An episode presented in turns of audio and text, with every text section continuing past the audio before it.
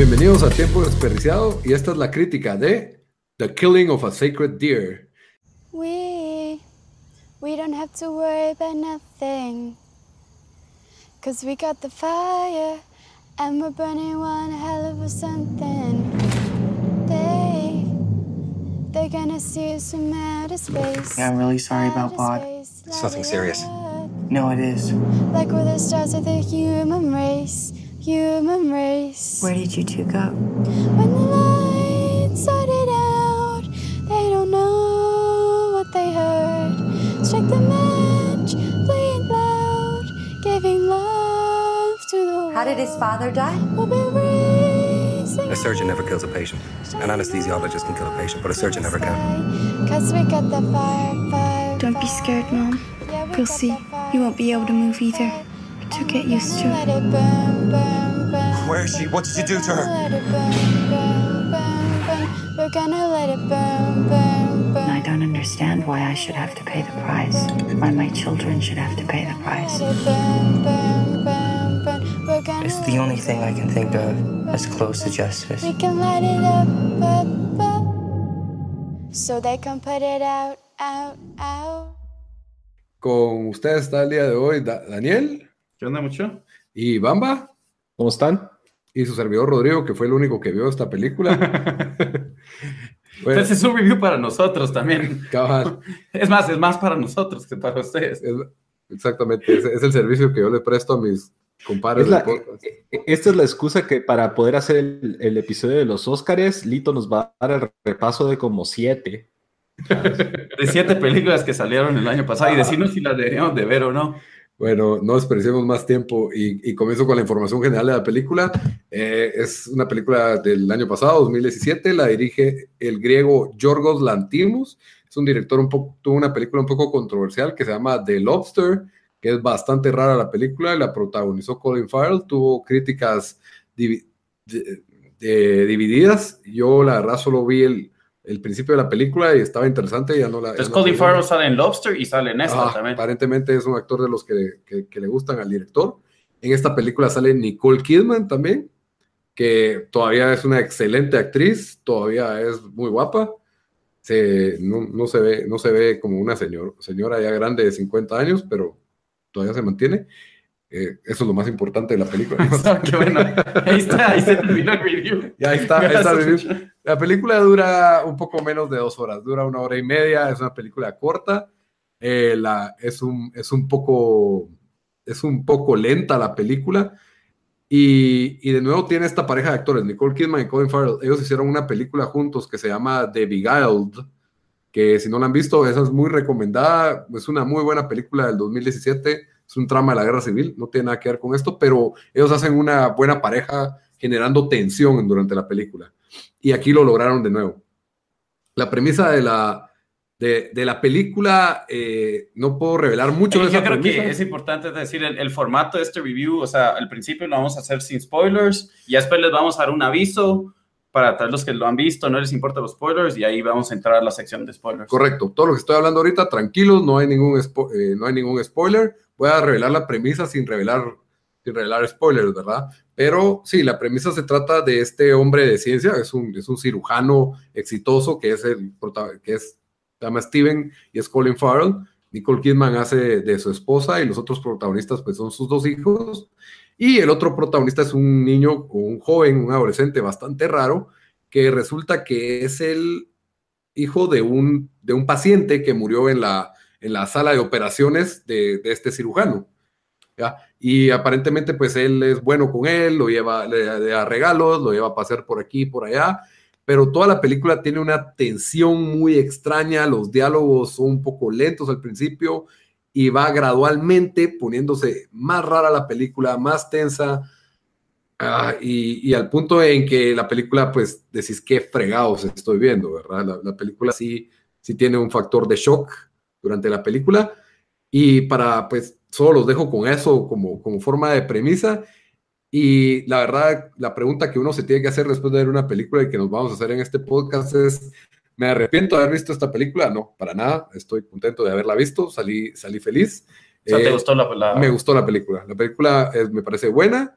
Me parece recomendada, pero no recomendada para todo el mundo. Una persona que solo mira películas de acción, eh, solo le gustan películas de mucha risa o de mucha acción o mucha emoción, definitivamente no le va a tener paciencia a esta película. Se tarda un poco en elevar los niveles de tensión.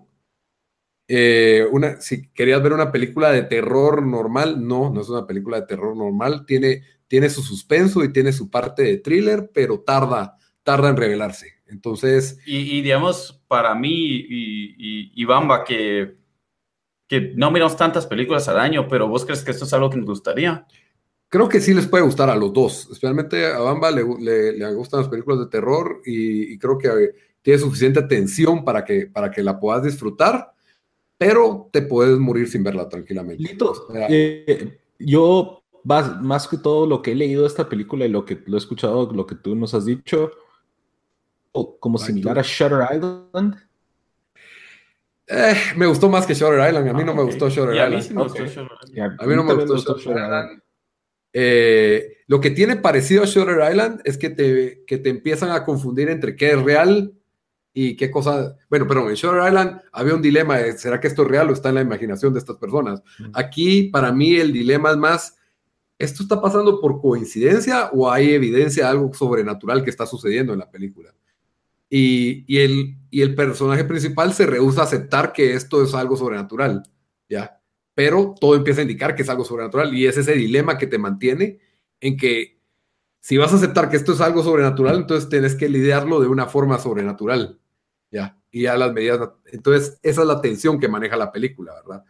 Como, eh, exacto, eh, como en un, en un episodio de Scooby-Doo, como por decir un formato, tenés monstruos y fantasmas y al final resulta que el tipo solo usaba polvo fos- fosforescente y le quitas la máscara y había un par de trucos.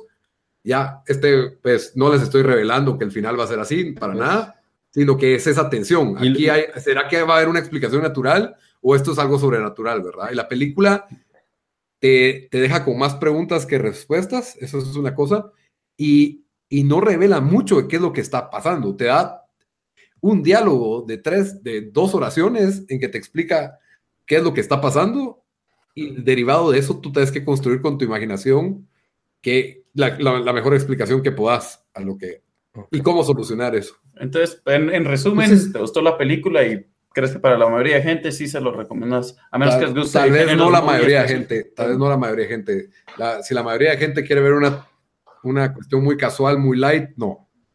Si quieres ver algo que te va a dejar pensando, que se tarda un poco de tiempo en, darte un, algo de shock, eh, y la película maneja tensión. Si esa tensión te atrapa desde el principio, estás bien en la película. Pero sí, si tu tipo de película es Transformers y superhéroes, Rápido y Furioso y solo Star Wars, no, encanta la película, no vale la pena. No, no. Y si tú buscabas una película de terror como It, tampoco, no, no, no vas a tener esas masacres ni, ni nada por el estilo, ¿verdad?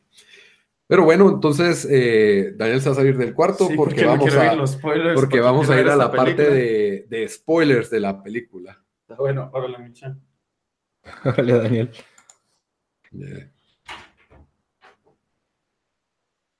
Pues bueno, eh, por favor, no sigan escuchando si no han visto la película y no quieren que se las arruine con spoilers.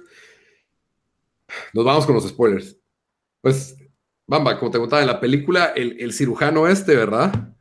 Él, él, él- él tiene su vida de familia, la cual aparentemente tiene una buena relación con su esposa y pareciera que tiene un poco de culpa en la forma en que trata a este joven, de, que, que fue el que murió, es el hijo de un paciente que se le murió, ¿no?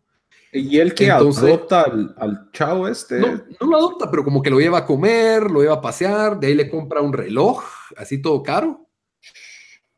Entonces pareciera que hubiera algo de culpa en la muerte de, de esta persona, ¿verdad? Obviamente la película no te dice que es culpa de él la muerte de, de- de- su- del papá de este, de este adolescente, ¿verdad? O sea, ajá, él está haciendo todo esto porque tiene, está, está arrepentido de algo. Pareciera, pareciera. O puede ser que solo le haya dado lástima. La película te deja con la duda en la, en la primera parte de la película. Tiene dos niños que parece que son como niños. Él es, obviamente es un cirujano, es de clase alta, tiene una casa linda, una esposa linda. Los niños, parece, uno va a canto, el otro eh, en música, son medio mal creados los niños. Y, y resulta que, que empieza, bueno, el, el, el, adolescente empieza a quererse a meter en la vida de él. Quiere decirle, hey, juntémonos otra vez. Y lo llega a buscar al lugar de trabajo. Y a él le empieza a parecer molesto esto, ¿verdad? Porque como que el niño se le pega mucho. Y el niño quiere meterlo, en, en, el adolescente quiere meterlo en su vida. Incluso le dice, hey, venite a la casa, a la casa a ver esta película con mi mamá. ¿Ya? Y, y como que Ajá. quiere que él, como la mamá es viuda, quiere que él pare, como que reemplace a su papá, ¿verdad? Con, con la mamá, ¿ya?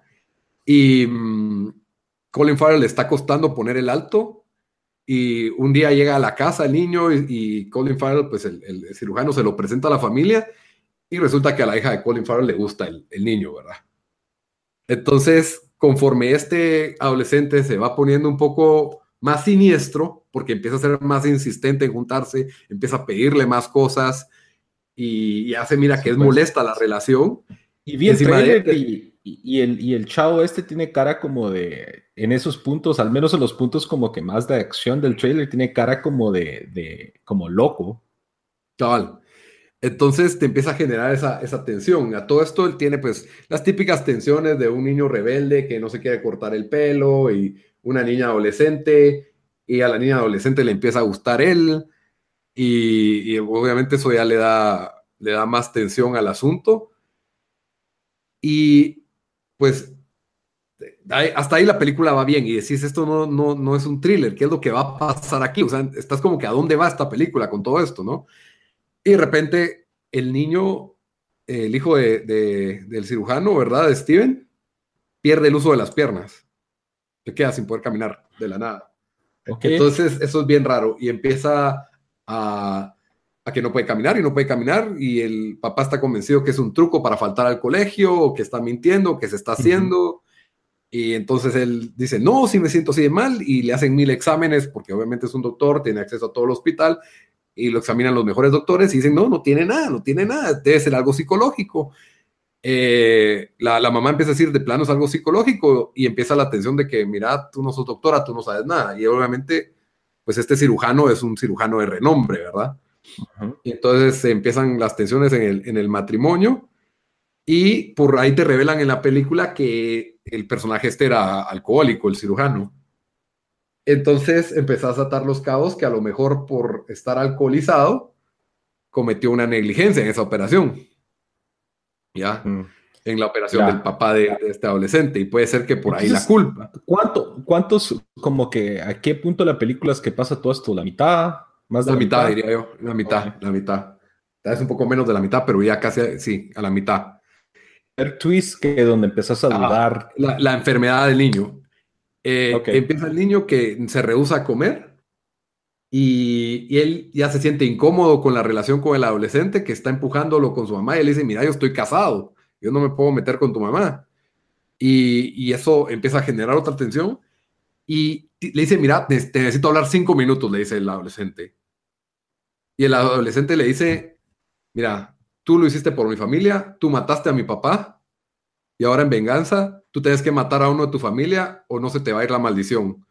Tu hijo se tus hijos, se van, tus, tus, miembros de la familia se van a enfermar, primero pierden movilidad de las extremidades, después van a, no van a comer y van a empezar a sufrir todo lo que viene del hambre y luego le van a sangrar los ojos y para ese entonces ya es demasiado tarde. Si quieres salvarlos, tenés que sacrificar a un miembro de tu familia.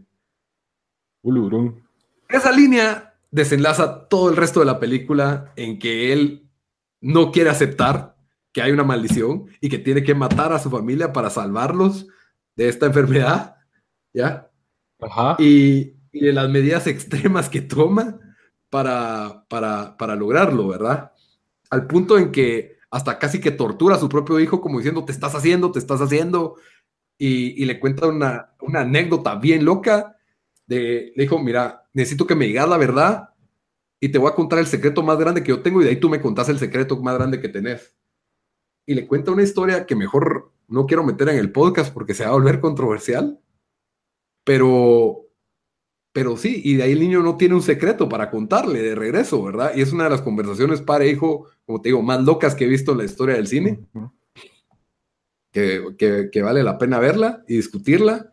Entonces eh, este cuate, mi papá, el, el cirujano, como que desciende a la locura eh, encontrarle solución a todo este rollo, ¿no? Cabal, él no quiere hacer el sacrificio y la mamá empieza a entenderlo y empieza a comprender que hubo algo de culpa en la muerte, en la muerte del, del papá del adolescente, empieza a entender la relación del adolescente y él y empieza como que a aceptar el hecho de que eso es lo que va a tener que suceder y obviamente él se rehúsa a aceptar eso porque obviamente nadie quiere sacrificar a un miembro de tu familia por una enfermedad que debería tener cura, ¿me entendés? Y empieza, después cae la hija también. Y, y, la película, pues es eso, ¿verdad? Todo el, todo el dilema hasta el final, que es donde, bueno, decide secuestrar al, al adolescente y torturarlo. Porque de alguna manera siente que es culpa de él todo lo que le está pasando, pero ahí es donde ya perdió los estribos, pues. Ajá. Y el adolescente le demuestra que está más loco. O sea, el adolescente tiene una escena donde se muerde el brazo y se arranca un pedazo de carne y lo escupe, como diciéndole, ¿qué me vas a hacer? ¿Me vas a pegar más? ¿O qué? Si querés te sobo la Sí, como Sí, que se vuelve no bien loca. importa nada.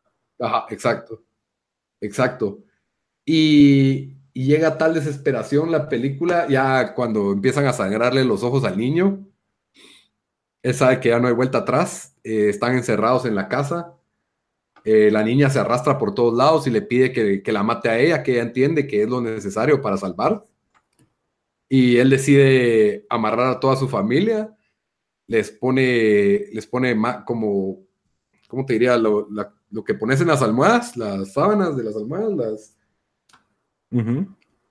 en, en la cabeza, como para que no puedan ver. Ajá. Y con un método del azar decide matar a, a alguien y, y sí, y mata al, mata al niño.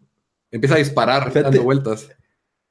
Fíjate que ese final me da risa porque, o sea, no por lo, lo, lo así grave que fue, pero hay una telenovela que pasa casi exactamente lo mismo.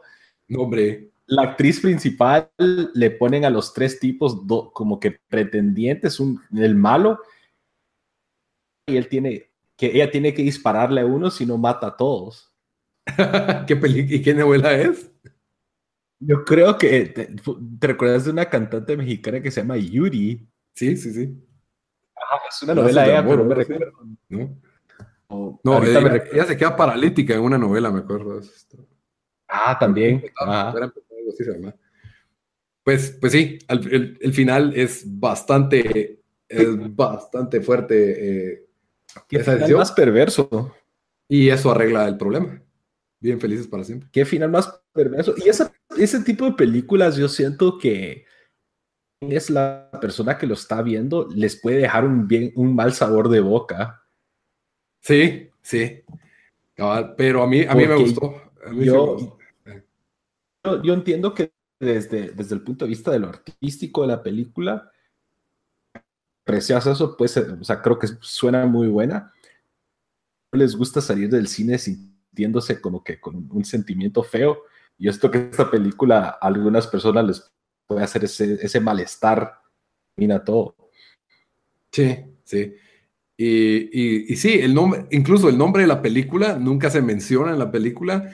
¿Por qué se llama Killing of a Sacred Deer? Pues uno llega a entender que de alguna manera un inocente tiene que morir para salvar a los demás.